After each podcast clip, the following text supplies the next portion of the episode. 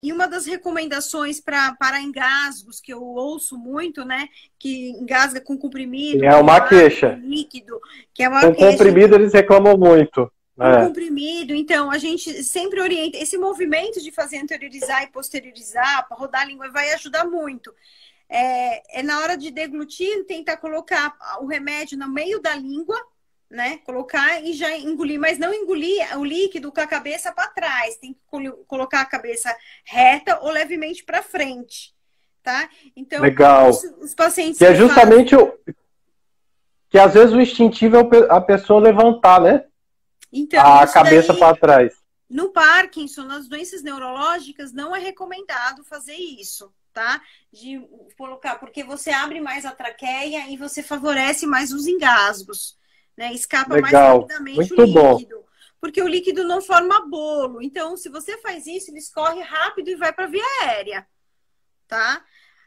É por isso que tem que tomar líquido com copo, que eu sugiro. É um copo curto e boca larga e ele vira o copo, mas não vira a cabeça, tá? Eu tenho muito paciente que toma com água Nossa, essa dica, essa dica é muito simples, mas ela é super relevante. É, Porque eles tomam remédio várias vezes ao dia e, e- e realmente a queixa deles de, de sentir o remédio entalando na, na garganta. na, na garganta é muito grande, é muito frequente. Copo curto e boca larga, não virar a cabeça para trás. Mais uma orientação super simples, pessoal, que vocês têm que, que aderir. Eu, inclusive, nunca fiz essa orientação, aprendi com vocês agora.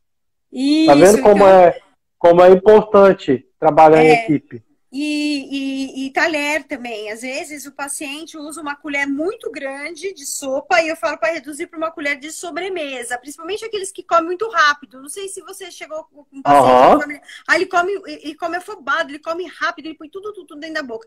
Então, a primeira coisa que eu faço é diminuir o tamanho do prato, colocar um, repetir várias vezes, mas um prato menor com uma colher de sobremesa, não de sopa né? Porque às vezes ele tem dificuldade de usar o garfo, ele usa uma colher para comer, né? Então tem que Isso é muito ou- comum, muito comum o mesmo. garfo de sobremesa ou a colher de sobremesa, não as, não as maiores, porque ele vai colocar uma quantidade na- na- menor na boca, não aquela, aquela quantidade enorme que ele não consegue administrar aquele bolo dentro da cavidade oral.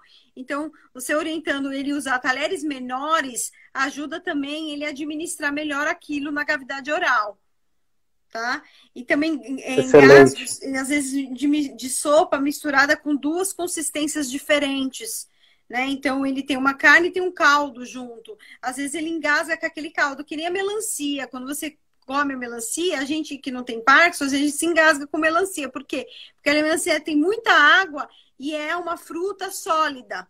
Então a tendência é você engasgar porque escorre primeiro a água da melancia e o pedaço dela tá ainda na boca. A mesma coisa com pratos assim, que o paciente tem duas diferentes consistências, né, dentro, dentro do prato. Então a tendência é ele se engasgar. Então tem que estar fazendo tudo muito homogêneo, as, as, as consis- a consistência do alimento Muito bom. sempre muito bem temperado, mole e úmido, né? O, a carne úmida. Eu, esses dias eu também tive um paciente que entalou feio, foi em dois pronto-socorro, quase que teve que fazer uma traqueostomia, porque a carne era dura, não era molinha, e ele foi tentar mastigar, ele já não tinha dentes suficientes na cavidade oral, ou usa É, e às vezes prótese, engole o pedaço inteiro, né?